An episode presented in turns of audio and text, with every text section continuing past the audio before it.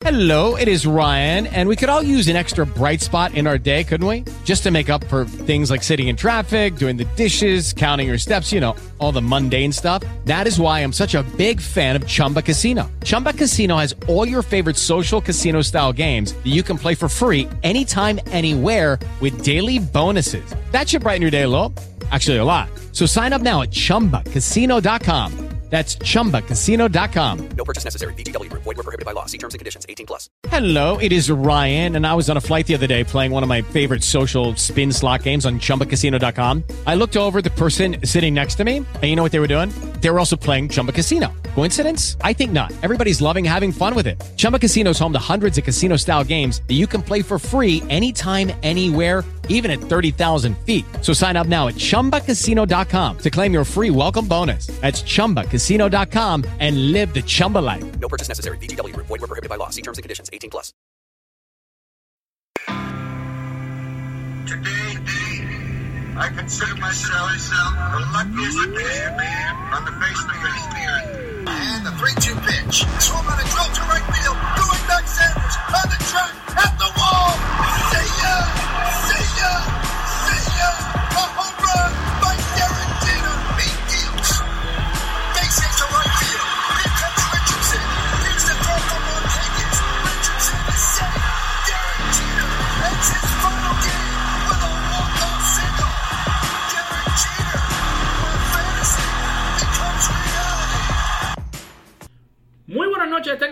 Familia yanquista. Bienvenidos a su podcast en español, La Semana de los Bombarderos, el podcast oficial de los Yankees. Mis amigos, una semana que a pesar de no haber tenido tanta acción como otra semana, pues estuvo la pausa del juego de estrellas y se jugaron seis partidos desde nuestro último programa hasta este. Eh, no fue una semana muy buena, tanto dentro como fuera del terreno, quizás para los Yankees que comenzaron una serie de tres partidos contra los Mets de Nueva York, pero solo se pudieron realizar dos. Y dividieron, perdieron el primero 7 a 5, ganaron el segundo 7 a 6, suspenden el tercero, un juego que iba a ser el del domingo en la noche, lo suspenden por la inclemencia del agua. Y después estos tres partidos con Tampa, muy mal sabor. Se pierde la serie con un equipo que evidentemente no tiene un buen récord, un equipo que evidentemente no está al nivel de los Yankees. eh, pero así es el béisbol, pierden el primero 7 a 6. Un juego muy polémico, ese 7 a 6, un juego donde Gary Sánchez quizás fue el protagonista totalmente negativo de este partido. Primero, Gary Sánchez permite la primera anotación de Tampa con hombre en segunda base, es Jake Bowers, el, el bateador de los, de los Tampa Bay Rays. Se cruzan las señas entre Luis Severino y Gary Sánchez. Gary Sánchez una vez más con otro pasbol. Se le va la bola, esto no es lo peor, sino que no se apuran en ir a recoger la pelota y el corredor desde segunda le anota. Ahí Severino, por supuesto, muy molesto cuando se terminó el inning. Una cosa que evidentemente no le hace bien a los Yankees. Se ven, eh, se vieron las imágenes, el video donde Luis Severino y Gary Sánchez discutían en el banco, o más bien argumentaban, o sea, se, se trataban de poner de acuerdo. Se ve que Severino estaba molesto, dejó quizás con la palabra en la boca a Sánchez. Se va y Sánchez se queda como esperando seguir hablando con Severino. Después se ve hablando con el traductor. Estaba molesto Gary Sánchez, pero molesto me pregunto yo de qué. Eh, Severino realmente en todo su razón, en todo su derecho, quizás le estaba reclamando por qué no se apuró en ir a recoger esa pelota.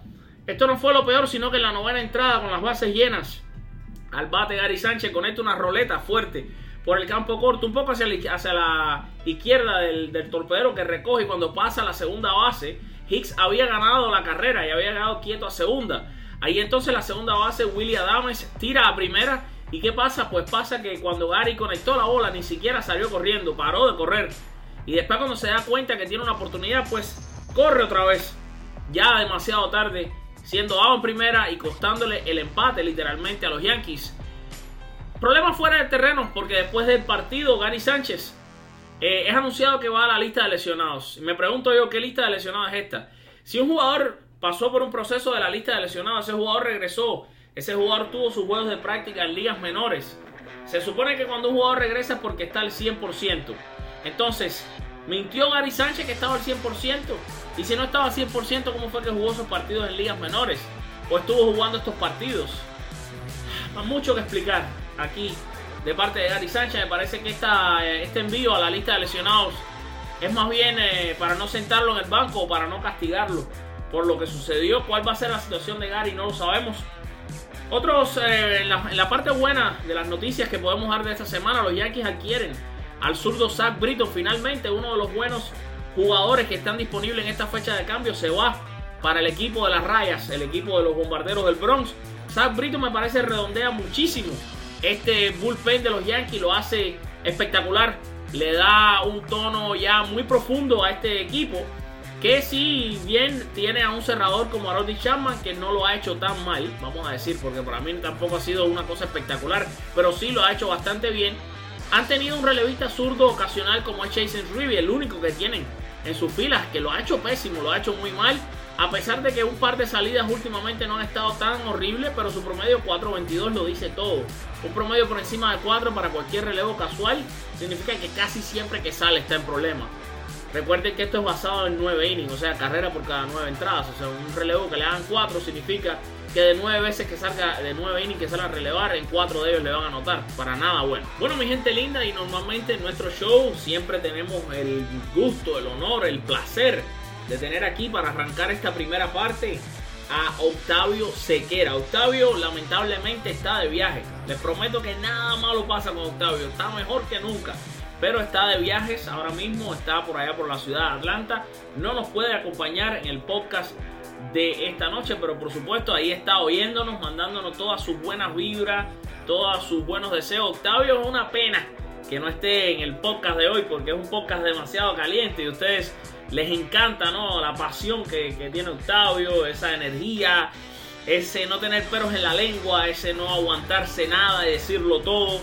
Pero bueno, ustedes saben, pueden seguir a Octavio Sequera a través de Twitter en O eh, Sequera Tómalo, tómalo con mayúscula en Twitter. De todas maneras, voy a estar compartiendo su contacto bien hoy. Eh, después del, programa, ustedes lo pueden seguir ahí porque siempre está constantemente tuiteando sobre los Yankees, sobre béisbol, sobre deportes. Y nada, Octavio nos está mandando un saludo. Esta noche lo que hemos hecho es que otro de nuestros miembros, otro de los escritores de Con las Bases Llenas, que publica sus artículos eh, con nosotros. El señor Drian Bernal nos ha dejado un mensaje de voz. Eh, no pudo estar aquí en, vivo en el programa, pero sí nos, nos, está regalando un mensaje de voz con un muy buen análisis eh, en su opinión, en su forma de pensar sobre la situación de Zach Britton. Y a continuación les dejo el mensaje de Drian Bernal que usted lo puede leer también en conlasbasesllenas.com. Ahí están algunos de sus artículos. Y aquí tenemos eh, lo que nos mandó a decir bien. buenas noches, Alfredo. Muy buenas noches a toda la maravillosa audiencia que nos sintoniza en este extraordinario programa que es la Semana de los Bombarderos. Alfred, gracias, mi hermano, por la invitación. Una vez más te digo, un honor poder compartir tu maravilloso programa. Alfred, yo simplemente aprovechar la oportunidad que me estás dando de participar en el, en el programa. Quería hablar acerca de, de la llegada de South Britton a los Yankees. Este, sin duda, Alfred, mi hermano, con, con la llegada de Sam Britton, los Yankees eh, se convierten en uno de los cuerpos relevistas más fuertes de toda la Grandes Ligas, hermano. Reforzaron aún más ese departamento. Este, solamente contar, pensar de contar con Aroti Chapman, David Robinson, Dalin Betance, Jonathan Holt, Richard Green y ahora tú le incluyes a, a sus dos Britton, que todos sabemos quién es Sam Britton, que todos sabemos que es un señor, es un señor lanzador, relevista, con, con grandes temporadas, que si bien es cierto que no, no está en su, su gran forma, que, que, no es el surdo que hace dos años atrás, dos, tres temporadas atrás, quedó cuarto en la votación del Sayón gracias a su temporadón de 47, 48 juegos salvados en la misma cantidad de oportunidades, si no me equivoco. Este, pero eh, es un surdo probado a ese nivel, es un surdo le da mucha profundidad a cualquier bullpen, a cualquier bullpen, le da mucha profundidad, le, le permite eh, al manager Aaron Bones eh, seguir seguir eh, dándole trabajo a su, a su relevista, o sea, en el sentido que puede darle un poco más de descanso, porque podemos decir, Alfred, que sin duda es un susto en este caso es Sabrito, que puede darle, puede, sin duda puede venir ahora lo mismo un octavo inning, un séptimo inning, que como Zapata, como lo ha venido siendo eh, en su gran parte de su carrera, que es cerrador, o sea, un, momento determinado, un momento determinado, lo dichamos, él se siente cansado, o sea, siente un tipo, un tipo de fatiga y necesita un cerrador. Quién mejor que, que Sabrito, un, hombre que, cuenta con casi 140 juegos salvados en, en, el mejor béisbol del mundo. Y nada, Alfred, sin duda, como te decía, una profundidad a la parte final del juego que le da a ese bullpen tremendo. Solamente piensen que, solamente pensar que entre Chapman, Betances y Brito, ese trío, ese trío de lanzadores es increíble. En la actual temporada, un dato interesante, en la actual temporada acumulan 98 entradas lanzadas y solamente han permitido 6 honrones. Solamente de pensar en eso y, y entre los tres, y entre los tres, o sea, Chapman, Betances y Brito entre los tres presentan un, un 60, un 60% de, de efectividades de los strikes en cuanto a lanzamiento de strike se refiere. O sea, esto sin duda le da una gran garantía, una gran estabilidad a ese bullpen. Eh, creo que los Yankees no deben de, de alarmarse, los aficionados no deben de alarmarse en cuanto a los tres lanzadores que, que recibió, que recibió Baltimore en este trade. Que ellos son los, los prospectos de Cody Carroll y el súbdito John Roy. Creo que no deben de alarmarse, Alfred, debido a que todavía los Yankees todavía creo que podemos decir con total seguridad que cuentan con buena granja, cuentan con buenos, buenos lanzadores, que muchos de ellos están en el top 100 de los mejores prospectos de, toda la MLB, como son Justin Sheffield, Abel Abreu, Shane Adams, Medina, Fraser Pérez, por citar algunos de ellos, Domingo Acevedo, que recién lo subieron. Este, como te iba diciendo, Afri, sin duda, eh, lo de, lo de Brito es, es un bombazo mediático, no tan solo por la, por la llegada de un gran, de un gran lanzador a, a sino porque se, también se lo quitaron, tenemos que decir, se lo quitaron a Boston de las manos, porque hasta, hasta el último momento Boston se, se, pensaba que llegaría el surdo Sabriton a Boston, y ese, esa es la debilidad que cuenta Boston en estos momentos, el bullpen de Boston, en cambio los Yankees no, podríamos decir como repetí antes, eh, los Yankees ahora cuentan con el mejor bullpen de todas las grandes ligas. Solamente decir Alfred que un ejemplo, ahora como están los Yankees de acabarse la temporada ahora mismo. Un juego de wild card que lo gana los pies de cualquiera. Si tu abridor se te se, se, falla, un ejemplo, como mismo pasó la, la temporada pasada que falló Severino contra Minnesota y el y el relevo se encargó de todo eso, pero hoy, hoy en día tú, tú te pones a mirar y ese, ese bullpen tú puedes decir, bueno, Charles Green para pa un inning, ya Jonathan Foster para otro, Devin Betance otro, David Robertson, Sabrito en un octavo o noveno si es necesario y a cerrar, y a cerrar el misil cubano a los Dichamas, fíjate la profundidad que le da, que le da sin duda Sabrito aún más a esa a esa a esa parte final del juego que es el bullpen en este caso de los Yankees. Nada mi hermano este, muchas gracias por, por permitir participar en tu programa. Gracias por la invitación una vez más. Te digo mi hermano un honor poder compartir tu maravilloso, tu maravilloso programa. Saludos y bendiciones. Chao chao bueno, sí, buenísimos puntos ahí los de, de Drian Bernal. Drian Bernal, les recuerdo, usted lo puede leer en conlasbasesllenas.com. Ahí Drian escribe muchísimos buenos artículos, es muy analítico, eh, sabe muchísimo también sobre la historia de este juego. Pues sí, mis amigos, esta es la situación que tienen los Yankees de Nueva York. Esta situación de Zach Britton la veo yo también como algo muy positivo para los Yankees. Ya hablábamos sobre la eh, situación de Gary Sánchez. Y sí, mi gente linda, y vamos ahora a un nuevo segmento que vamos a incluir aquí en el programa. Le vamos a llamar el audio de la semana. El audio de la semana va a ser el mejor momento, uno de los mejores momentos, o quizás los mejores batazos, el mejor batazo que hayan tenido los Yankees la semana. Eh, esta semana, que ustedes sé que no estuvieron muy contentos con ella, yo tampoco. Pero vamos a poner este jonronazo que conectó el juez Aaron Judge y dictó sentencia. Escuchemos el audio de la semana de los bombarderos. Por ahí una cuenta para Judge, promedio en 2.84. Siempre de lado, Peterson a la cintura y Lancet. Un batazo profundo por el left center. Contra el viento. Esta se va, se va y se fue. Oh, un lineazo volando bajito y le cortó por la brisa con la fuerza que tiene Aaron Judge. Échale sazón. Eso es un jorrón. Culpable del número 26 de la temporada. Caso cerrado. Judge la deposita en el bullpen de los Mets. 6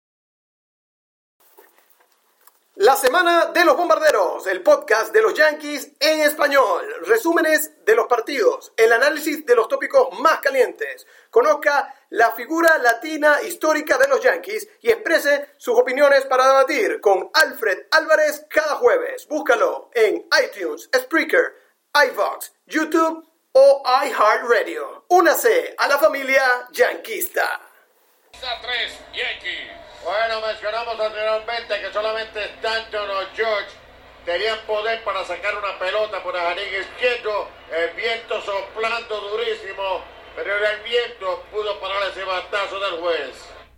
Sí, mis queridos amigos, y después de este segmento, vamos a una pausa y ya regresamos. Con las bases llenas, noticias, análisis, las voces y sus sonidos de los momentos más importantes, recuentos históricos y su opinión. No se pierda el podcast de béisbol en español. Y después de esta pausa, mis amigos, nos vamos con un segmento que usted espera muchísimo. Pues aquí es el momento en el que usted conoce a una figura latina que militó con los Yankees de Nueva York y que por supuesto le vamos a hablar aquí un poco sobre su vida y su carrera. Hoy tenemos el gusto de presentarles al primer latino que jamás vistió la camiseta de los Yankees de Nueva York y para orgullo mío pero tremendo. No es solamente cubano como yo, sino que también es matancero como yo, de mi, de mi pueblo, de mi ciudad, Matanzas. Estamos hablando de la figura de Armando Marzán. Marzán nació el 3 de octubre de 1887 en la ciudad de Matanzas. Aprendió a jugar durante el tiempo que él vivió junto a su familia en Nueva York, a partir de 1898. Poco después que se hiciera la paz en Cuba, la familia regresó a Matanzas. Marzán de siempre jugó en los jardines y la inicial, y a la edad de 18 años debutó en la Liga Profesional Cubana con el equipo Almendares. Marzán fue parte del conjunto Almendares que participó desde 1904 hasta 1912 en las llamadas series cubano-americanas de clubes de ligas negras. Igualmente tuvo una gira para enfrentar a los Rojos de Cincinnati en 1908. En aquellos partidos de exhibición los magnates del equipo norteamericano se fijaron en la calidad de Marzán. Marzán jugó con el equipo New Britain Perfectos de la Liga Estatal de Connecticut en la clase B en 1910, donde brilló por su bate. Finalmente fue reclutado con los Rojos de Cincinnati, con los que hizo su debut el 4 de julio de 1911. A pesar de ser blanco, pero existía racismo también por los latinos, la directiva de las mayores comenzó a cuestionar a los Rojos de Cincinnati, los cuales reaccionaron en defensa de sus peloteros y presentaron evidencias de que los criollos eran de descendientes de familias prestigiosas, castellanas. En su primera temporada en las mayores, el matancero batió para 2.61 en 58 partidos. Conectó 36 hits, incluido par de dobles y par de triples. Empujó 11 carreras y robó 11 bases. Sus siguientes temporadas fueron realmente a destacar. En 1912 batió sobre los 300, disparó 132 hits, incluido 19 dobles, 7 triples y un cuadrangular. Impulsó 35 carreras y robó 35 bases. Su aporte fue tal que estuvo entre los 18 candidatos al MVP de esa temporada. En 1913 batió 2.97 con 129 hits, de ellos 7 dobles y 6 triples, empujó 38 y se robó 37 bases, nuevamente quedando entre los 24 primeros al candidato al MVP. El matancero no era de los que aceptaba ofensas de nadie, era una persona digna y orgullosa e incapaz de callarse cuando veía algo anormal. Por esas cosas, el cubano tuvo problemas con el conflictivo manager de Cincinnati, Buck Herzog, quien también tenía problemas con otros jugadores. Se especula que todo surgió cuando Herzog dijo, hablando de Marzán, que la pelota era un juego cruento y apto para peloteros fuertes y rudos, lo cual denigraba la figura del cubano. Marzán exigió a los rojos que se le cambiara y Herzog respondió con la suspensión. Marzán se declaró en rebeldía y firmó con los Terriers de San Luis de la emergente Liga Federal, por lo que las autoridades de Cincinnati presentaron una demanda judicial contra el cubano. El resultado fue que Marzán se le prohibió jugar con cualquier otro equipo que no fuera el Cincinnati. Para su suerte, un juez echó abajo la sanción y finalmente pudo jugar con los Terriers, donde participó en un centenar de juegos entre 1914 y 1915. En ese periodo batió para 220 con 36 hits en 164 turnos al bate y solo 5 extra bases con 8 carreras remolcadas. Realmente al Matancero no le vino nada bien ese receso, prácticamente le estaban arruinando su carrera.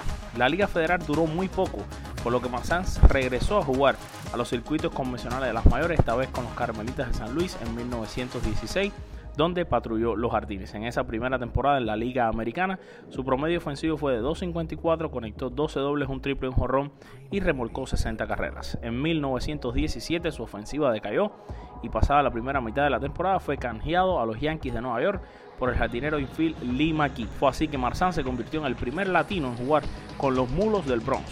Su ofensiva continuó tal y como estaba, aunque se llevó el primer lugar de los bateadores, con la menor cantidad de ponches por veces al bate, 38.3. En 1918 participó solo en 37 juegos de esa temporada y su bateo fue muy parecido al del año anterior. Después de jugar en las grandes ligas, Marzán regresó a Cuba, donde jugó hasta 1928 como director estuvo, eh, incursionó en 1912, dirigió y ganó con el equipo Orientales en 1917, volvió a dirigir Almentares el 26 al 27 y el 28 al 29 y, al equipo Cuba lo dirigió del 27 al 28, al Marianao en tres temporadas del 44 al 47. En México dirigió a los Alejadores de Tampico del 40. With the Lucky Land you can get lucky just about anywhere. This is your captain speaking. Uh, we've got clear runway and the weather's fine, but we're just going to circle up here a while and uh, get lucky. No, no, nothing like that. It's just these cash prizes add up quick. So I suggest you sit back, keep your tray table upright, and start getting lucky. Play for free at LuckyLandSlots.com. Are you feeling lucky? No purchase necessary. Void where prohibited by law. 18 plus terms and conditions apply. See website for details. 45 al 47, logrando los campeonatos de 45 y 46. Dirigió también el Habana Cubans en la Liga Internacional de la Florida Clase B y en 1953 convirtiéndose en el primer latino que dirigió en la pelota oficial profesional de Estados Unidos. Con todo este currículum, Marzán fue el primer pelotero y director de origen latino destacado en la pelota profesional. El matancero murió el 3 de septiembre de 1960 en La Habana y fue exaltado al Salón de la Fama del Béisbol Cubano en 1939. Esta fue la figura latina yankee de hoy, Armando Marzán. Pues sí, mis queridos amigos, esa fue la figura yankee latina de la semana, Armando Marzán. Así que ya lo saben, hoy conocieron un poquito más de historia, conocieron un poquito más de los latinos que han militado en la fila de los bombarderos del Bronx.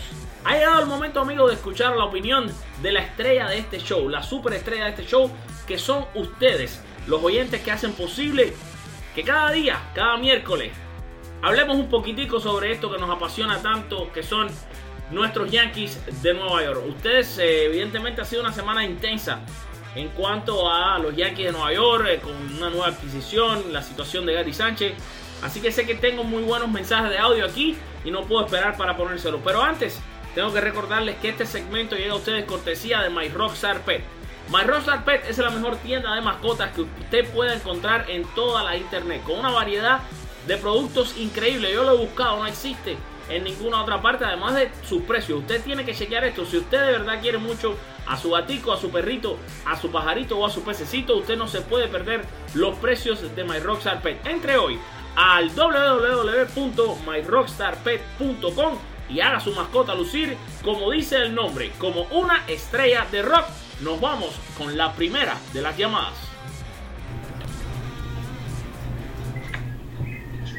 Saludos hermanos, aquí en Nicaragua, mi nombre es Alex Ocampo. Eh, quiero decirle que aquí en Nicaragua tienen una buena cantidad de personas, ese, maravilloso equipo de los Yankees. Los Yankees tienen seguidores en todas partes del mundo. Acá disfrutando una tacita de café hasta ahora, saludos para todos. Y bueno, cuídense. Oye, un saludo para ti también, que bueno, también eh, sé que nuestro programa de la Semana de los Bombarderos tiene muchísimos seguidores en Nicaragua. Qué rica esa tacita de café, me vas a tener que mandar un poquito para acá, para el estudio de la Semana de los Bombarderos y así disfrutamos de ese rico café nicaragüense. Un saludo para ti hermano y bendiciones.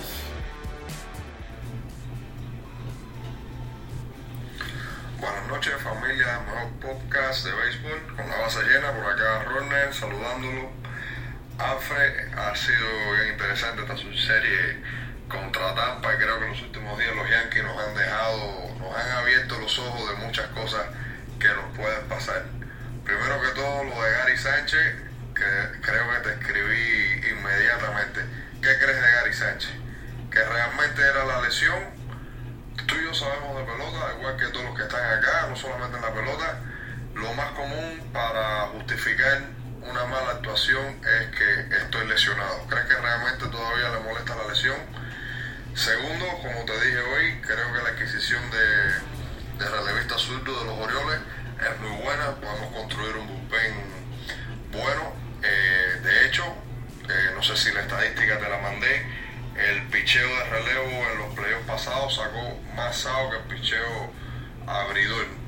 Creo que, podemos hacer mucho con, ese zurdo, aunque te sigo diciendo que quiero un abridor bueno. Tenemos dos huecos muy grandes ahí en el line de apertura y queremos, eh, creo que todos los yanquistas necesitamos ese, ese buen abridor. Quiero saber tus comentarios.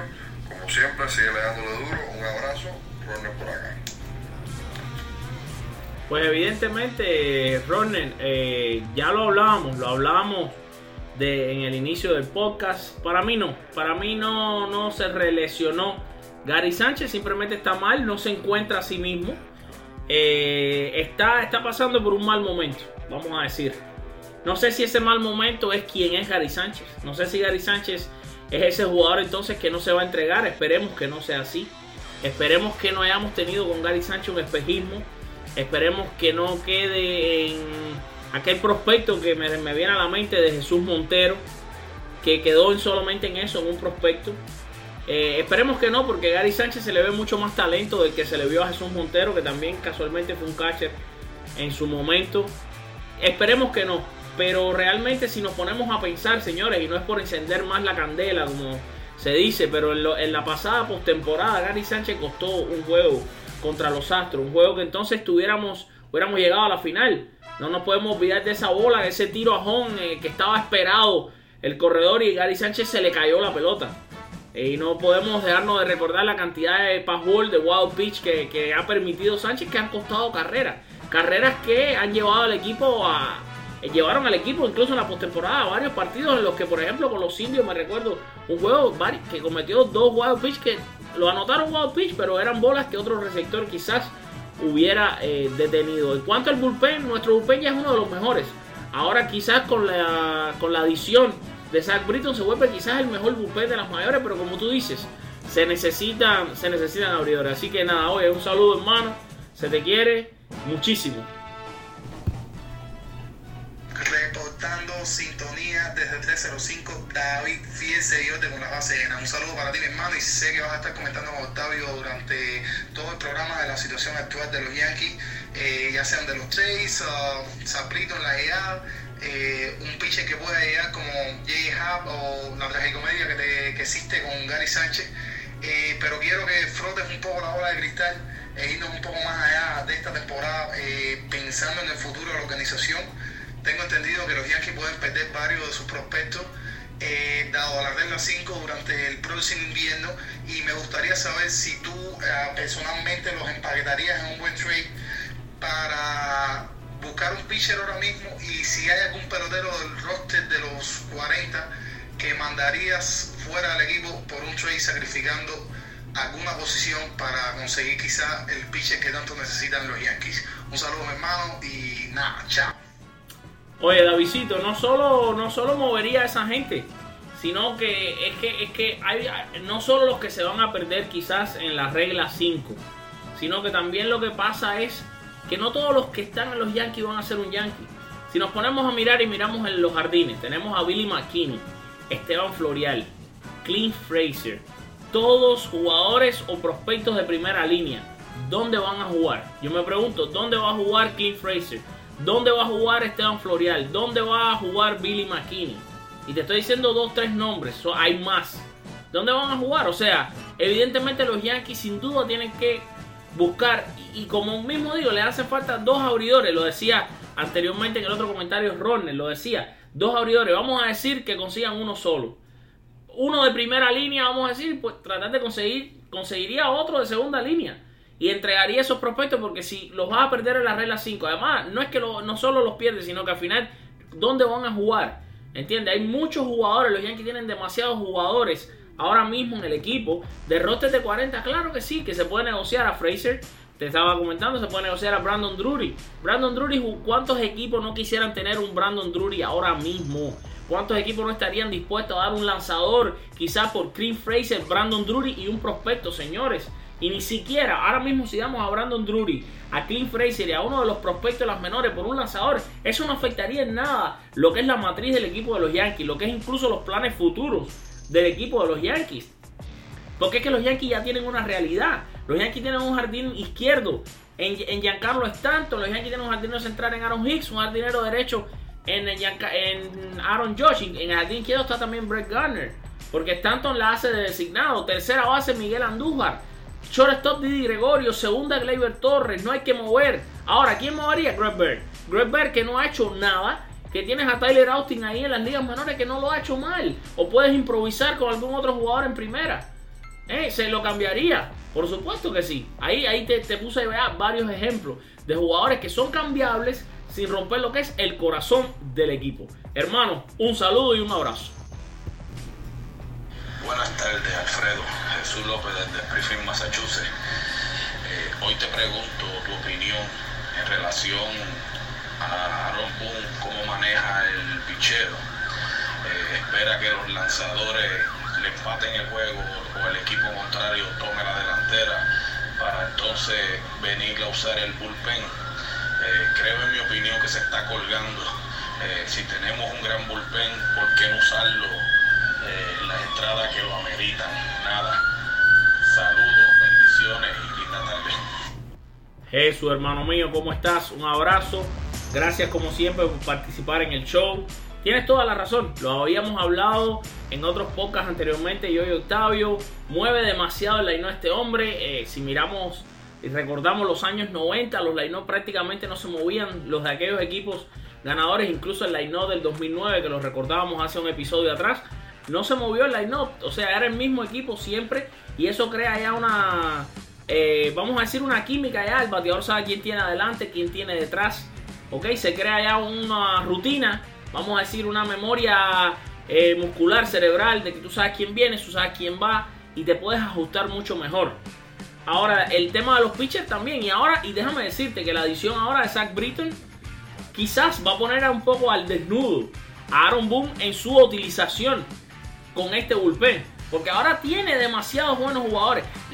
Y, incluso siempre utiliza los mismos y los mismos y los mismos relevistas. En la misma. eh, o sea, muchas veces tiene un relevo que está ahí descansado. Por ejemplo, eh, te pongo el ejemplo de J. Cole, te pongo el ejemplo de Adam Warren y no lo saca. Y si no, entonces vuelve y saca al pobre Betance que lleva tres días saliendo seguido. O saca a Dave Robertson que lleva tres días saliendo seguido. A Dave Robertson le encanta sacarlo cuando la situación ya prácticamente es imperdible. Muchas veces con las bases llenas, sin nada. O sea, ahora tiene un brazo como Zach Britton, que es una estrella. ¿Cómo lo va a usar? Ahora, ahora depende de Boom cómo utilice ese bullpen. Porque sabemos que estamos cortos de abridores. Y el bullpen puede ser la clave de que aunque sea este equipo, asegure llegar aunque sea de wild card. Y todavía por supuesto que queda mucho béisbol por jugar. Y que también hay que buscar el primer lugar. Ahora ese primer lugar en mi opinión, y lo dije, se busca con un lanzador abridor. Se necesita un lanzador abridor. Alfredo, buenas noches. Un saludo para ti, hermano, y para toda la gente que sigue el programa, que sigue el blog, bueno, que siguen tus blogs y tus programas, porque gracias a Dios ya tienes como tres o cuatro, quizás más. Ah, gracias ah, por mantenerme siempre al tanto. Esta semana estuve leyendo porque no estaba muy al tanto de, los juegos de los Yankees, pero estuve leyendo el blog y eh, por ahí me informé. Vi que adquirimos un pitcher que vino de los Orioles por un cambio de unos prospectos. Eh, vi lo de Gary Sánchez que despertó como enemigo número uno, ese estuvo buenísimo. De hecho, estuve hablando con un señor en la oficina y me dijo, si George Steinbrenner padre estuviera vivo, esto no estuviera pasando. Porque tenía una, una de sus cuotas más famosas era, winning is the most important thing in my life after breathing. Ganar es lo más importante en mi vida después de respirar. Así que dice él que si el padre estuviera vivo, George Steinbrenner, que para descanse, estas cosas no estuvieran sucediendo. Pero bueno, nada. Gracias por mantenerme tanto una vez más. Te mando un saludo grande de una islita pequeñita, pequeñita que está al noroeste de Estados Unidos que se llama Manhattan, donde juegan los Yankees de Nueva York. Gracias por todo, saludos, un abrazo y let's go Yankees.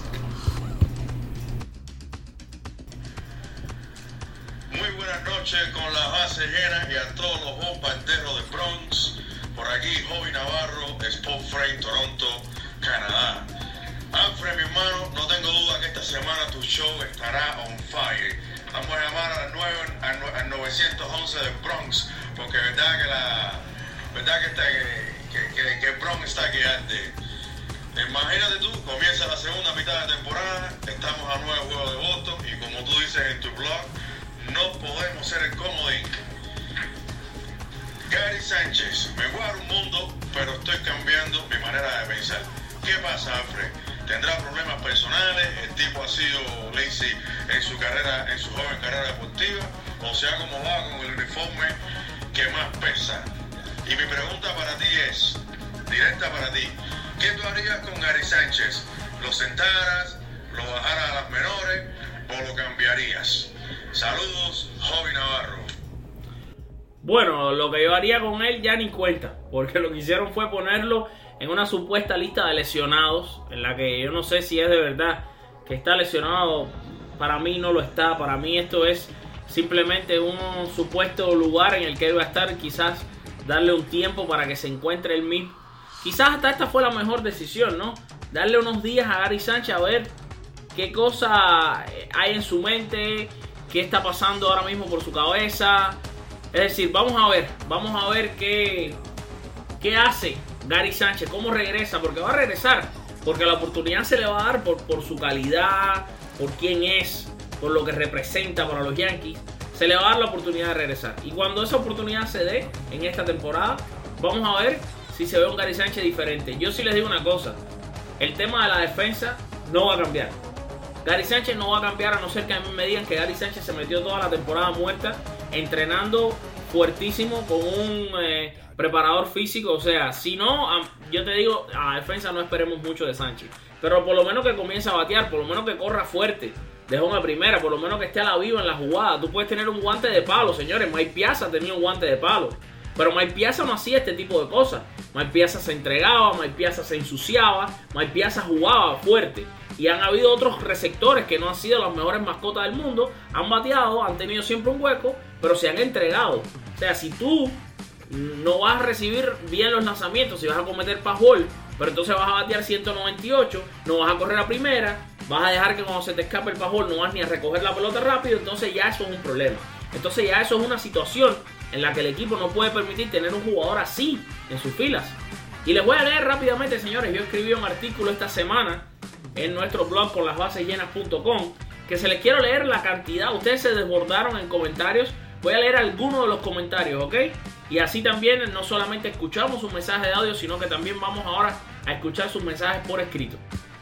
Bueno, comenzamos aquí a leer eh, los comentarios sobre Gary Sánchez. Nos dice Rosy le mata, una fiel seguidora a la que le estoy mandando un saludo. Dice, no me lo recuerdes, caramba, entiendo perfecto que acaba de pasar por una lesión, pero no lo que no puede hacer es tener esa actitud negativa. Anoche trinaba yo del enojo. Saludos Alfredo desde Veracruz. Saludos Rosilén. Nos dice Jason Navarro, nos dice Gary pasando por un mal momento en su carrera. Carmen Rosario nos dice, él siempre ha estado en mal momento, malísimo, pésimo, desastroso catcher. Wow. Carmen. La cosa es que algunos se impresionan con un horror de vez en cuando. Armando Marrero le responde a Carmen y le dice, la gente no se dan cuenta de eso, solo ven lo que ellos quieren ver, pero les recuerdo que solo batea para 180 de averaje. Arismendi Medina del Carmen nos dice, ya ni quiero recordar ese momento. John EDS de Dut dice, siempre lo he dicho, ese chamo es malo. Cuando novato fue una suerte, pero es malísimo. En cualquier momento lo pasan por su mala defensa a primera, después a designado y después lo sacan del equipo. Edison Torres Lavoy nos dice, yo no dormí del coraje.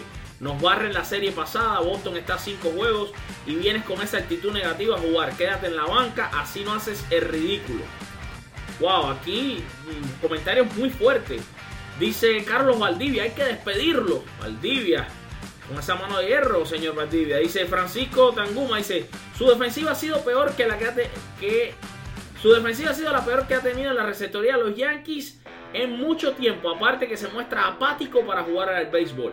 Dice Carmen Marisa, malo no es, pero tiene un problema de actitud o inmadurez que no lo deja lucir como tiene que ser. Un jugador así no le conviene a ningún equipo. Dice Héctor Río que lo cambien, no tiene respeto por el juego. Antonio Abreu dice correr así es pasar por un mal momento en su carrera. No me ese si defensa ha sido sumamente mala. Yankees han perdido juegos claves por eso. La falta de humildad tal vez deberían enviarlo a triple A para que toque el piso y valore lo que tiene. Nos, también nos manda comentarios, no nos da el tiempo, pero nos manda comentarios Juan Carrasquillo, nos manda comentarios Marcial Magallanes, Marino Domínguez, Robert Billy Núñez, Melvin Castillo, Evelio Morales, Arsenio Macías, Luis Criado, Johnny Santos, nos manda mensajes. eh, Luis Alexis Rosario Vázquez nos manda mensaje. Alfredo Navarro, Ronald Rodríguez, Dani Acevedo, Adán Zavala, nos manda mensaje Jesús Calvo Domínguez, Clemente de Núñez, Ramón Francisco Santana, Pedro Mauri, Perla Denis, Tom Cruz. Bueno, muchísima gente. Así que saludos a todos, mi gente. Saludos a todos. De esta manera ya vamos cerrando nuestro podcast de hoy. Eh, muchísimas gracias a todos los que se tomaron el trabajo de eh, contactarnos a través de los mensajes de voz de WhatsApp. También los que respondieron a este artículo sobre Gary Sánchez. Y mis queridos amigos, hoy no tenemos eh, trivia. eh, pero sí, la vamos a lanzar en las redes sociales. Esta trivia no trae premio, pero usted, por supuesto, demuestre sus conocimientos y conteste. Y tenemos que anunciar quién fue el ganador de la trivia pasada, pero en vez de hacerlo aquí en este podcast, lo vamos a hacer en nuestras redes sociales. Y así la persona que ganó va a recibir una bonita sorpresa. Ya tengo a la persona que ganó, ¿ok? Así que ya esa persona la voy a contactar para que lo sepa antes de mano.